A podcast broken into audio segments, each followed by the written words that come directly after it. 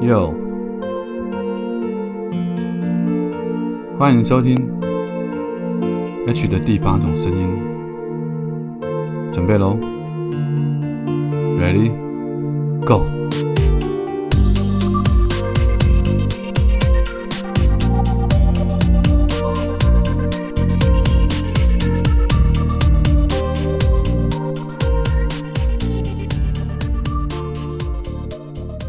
Hello，大家好，欢迎再度收听 H 的第八种声音。早安、午安、晚安，不知道你现在人在哪里，不知道现在身处的地方现在几点，所以我用三种不同的时间跟你打声招呼，希望你拥有一个美好的一天，或者是一个精彩的夜晚。今天要跟大家讲一个特别版本，因为所谓特别版本就是今天的身体状况比较不好，没有办法花费太多的时间在后置剪接，或者是说呃。配音的这些这个事情上面，也就是你们现在听到的版本会是一个一刀未剪的版本。那原因有很多啦，当然除了我自己本身身体的状况，在今天的呃体力可能比较不支，或者是在之前有时候可能太晚了，工作太晚，所以时间不够的情况下，我就会有出现这种特别版的时候。那我觉得特别版也是一种特别的体验，大家可以听听看。当我在没有打任何的草稿，甚至没有做任何的剪接后置的情况下，我的讲话会不会跟你平常只听到我 podcast 的内容的的内容的顺畅度有没有那么的相似，或者是其实有很大的差别？那今天想跟大家聊一个现在我工作上其实正在做的内容。呃，相信有发了我的朋友都知道，我因为脸书流量受限制，所以我现在有点像是哑巴一样，很多想法，很多。啊，生活上的记录点滴照片，我都很希望发出去跟粉丝或读者们做一个分享，或者做一个交流。然而，因为受到限制的关系，有很多的内容，其实我就算写了，我就算贴文了，但是也不太有办法触及到十几万个人的粉丝追踪数，但是触及率可能有时候只有几百个人、两百个人、三百个人都常常出现到。那让我就觉得有点沮丧跟灰心啊！虽然说脸书上面的显示是表示我大概到七月八号左右啊，七月八号是一个蛮特别的日子，是我一个啊喜欢的小朋友他生日，所以七月八号我会去帮他庆生。然后在这一天，如果生日这一天这么特别的话，希望脸书真的可以在七月八号当天就让我的限流给解除了。可是，在脸书被限制之余，我到底还可以做些什么？我常常在思考这样的问题。我总不可以被脸书这样子的社群媒体绑架一辈子吧？除了在日常生活中的工作或者是活动，我还是要坚强去照常去啊参加或者参与之外，露脸也好，录影也好，录音上电视广播节目都好。最另外有一个比较可以做出不被限制的方法的或手段，就是所谓的短影音。也就是我现在在经营的这间公司，叫做母羊座创意影像哦有限公司啊，就是我们这间公司主要的目的或主要的工作内容或工作业务项目，是在帮客户经营他们的 IP 账号，主要是以短影音，主要是以抖音，主要比较讲抖抖音是大陆版本，他们的国外海外版本是 TikTok，主要是以 TikTok 这个平台作为一个。啊，舞台，也就是说，如果你想要在 TikTok 上面去发展你的创意，或者是说你没有办法有时间或有足够的能力去制作比较好的内容，那你可以委托我们，我们会从企划发想、脚本撰写，当然演出你可以自己选择出来演出，你可以选择让我们啊去找别的模特来帮你出镜，甚至现在也可以用 AI 来生成，直接做这种 AI 假的人。帮你讲话，最常见的方式就是所谓的口播，就是面对着镜头讲话，去输出你想讲的内容啊。那这边其实就是跟大家分享一些事情，是为什么做这个东西，我觉得是蛮有意思的。是说现在因为大家时间越来越短，我我我的意思是，大家时间越来越零碎，你很难有集中注意力，说我可以花两个小时在下午坐在家中的某一个角落处去把一本书看完。现在就算是连追剧，有些人是为了要节省时间，都是用一点五倍甚至两倍速在看。所以你要获得资讯的时间很短暂、很破碎，甚至包括像你在搭捷运、等捷运、呃等朋友，你都会不由自主的把手机拿出来，你想看些什么？但是你不可能在这么短的时间内去把一部剧看完，或者是把一本书看完，甚至连把一篇文章读完，它都是有困难的。所以现在的人最常利用的就是滑所谓的短影音。那我记得在留言里面有一个朋友跟我讲过，说上一次我在讲个人品牌的时候，他们对这一块非常有兴趣。其实短影音对于呃经营个人品牌，在现阶段来说，的确是非常的有帮助的。原因是在于。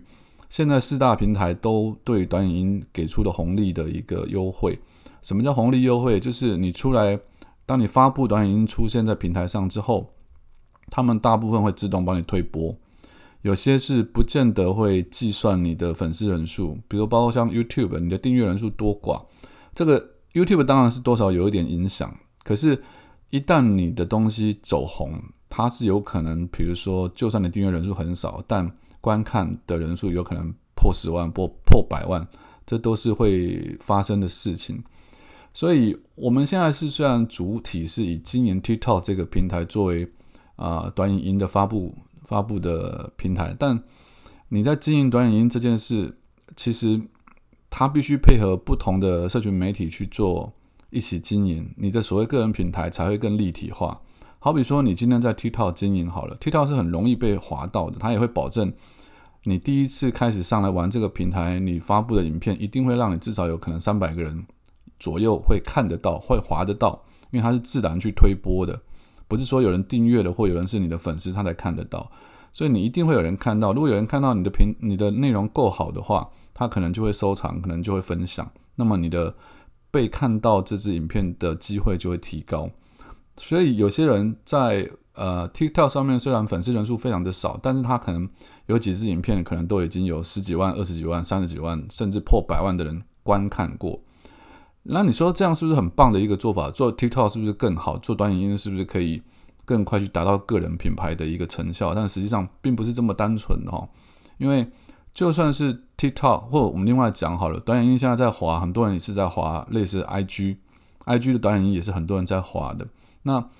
不同的平台上面会有不同的受众，所以你同样一支短影音，对于我们经营者，就是我们在帮你操作这个账号的经营者来说，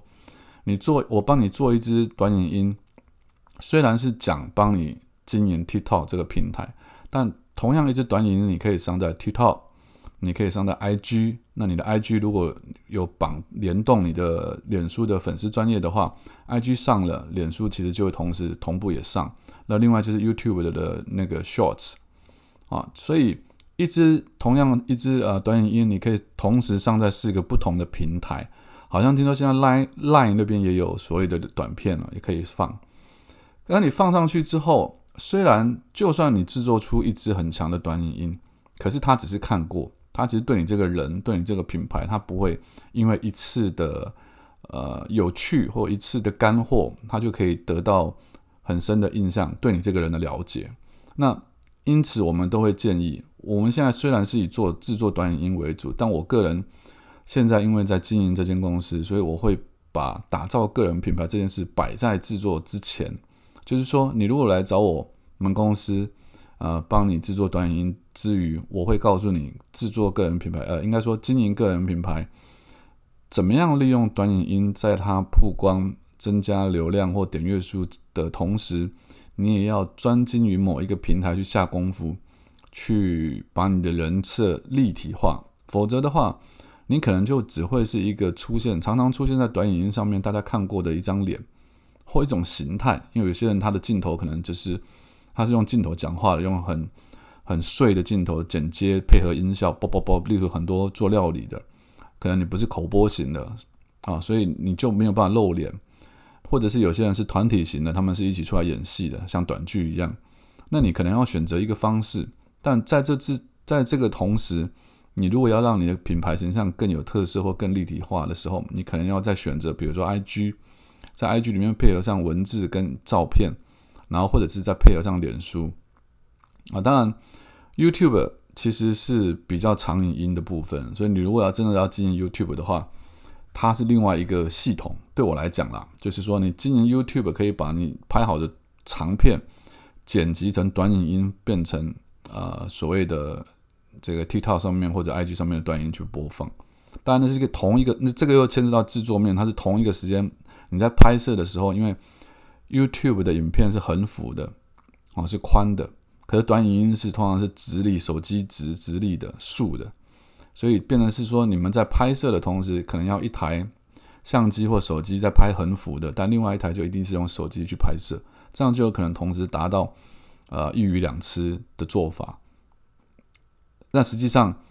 我还是会呃建议大家，如果想要经营个人品牌的话，你应该是选择一个平台去做你真正让大家对你有印象、专精于一个平台的操作跟经营。但是你可以利用短影音去增加大量的曝光，以及你这个品牌的风格去渲染。好，这个是我今天讲的一个大致的内容。如果大家有对这个兴趣，有想听更多的话，你们可以留言给我。然后今天反正不剪接嘛，所以可能会有很多废话或一些多的赘词，就请大家见谅。那我是 H，如果你对我讲的内容有兴趣的话，你可以到脸书或 IG 去搜寻我，然后欢迎 follow 我、关注我，然后希望你帮我留下呃评语评分，我会尽快的回复，因为让我知道你们想听什么内容，我会做更好的东西给你们。就这样，拜。